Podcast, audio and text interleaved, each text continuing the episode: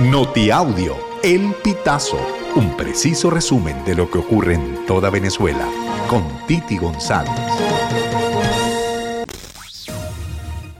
Bienvenidos a una nueva emisión del Notiaudio El Pitazo del 27 de febrero del 2024. La Plataforma Unitaria Democrática publicó un comunicado este 27 de febrero en el que se realiza una serie de exigencias para garantizar la transparencia electoral en Venezuela.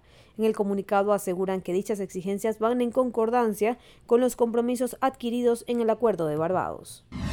Adidas y la Federación Venezolana de Fútbol revelaron este 27 de febrero las nuevas camisetas oficiales que lucirá el equipo vinotinto.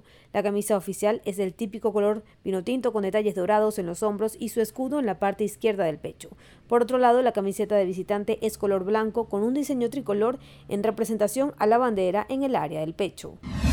La venezolana Emilia Carolina Señas Ramírez, de 34 años de edad, murió este lunes 26 de febrero luego de ser arrollada por un tren en el que trataba de llegar hasta la frontera de México con Estados Unidos. La joven, oriunda del estado Zulia, tenía dos meses de embarazo y viajaba con su pareja. Ambos emigraron de Venezuela en busca de un mejor futuro y su llegada a México decidió tomar el tren. El suceso ocurrió en la colonia Las Julietas del estado Torreón, según reseñó el diario local mexicano El Siglo. Al menos tres áreas del Hospital Vargas están sin luz desde las 5 a.m. de este martes 27 de febrero, informó a través de una publicación en Ex la organización Monitor Salud.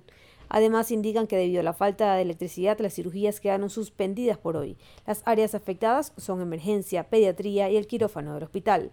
Además, el resto del centro asistencial presenta fallas intermitentes en el servicio eléctrico. Trabajadores de Hidrocapital acudieron en horas de la mañana de este martes 27 de febrero al sector La Toma, municipio de Latillo, para reparar la rotura de una tubería matriz de 30 pulgadas reportada a la madrugada del domingo. Debido a las reparaciones, el acceso hacia el cementerio del Este se encuentra cerrado desde el sector La Toma en La Guairita. Las cuadrillas de Hidrocapital se encontraban finalizando los trabajos de relleno para luego habilitar el paso.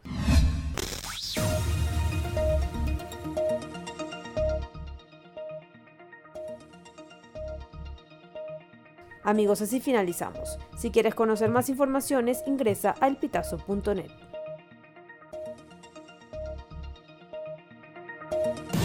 Estas informaciones puedes ampliarlas en nuestra página web, elpitazo.net. También recibimos tus denuncias vía SMS o WhatsApp a través del 0414-230-2934.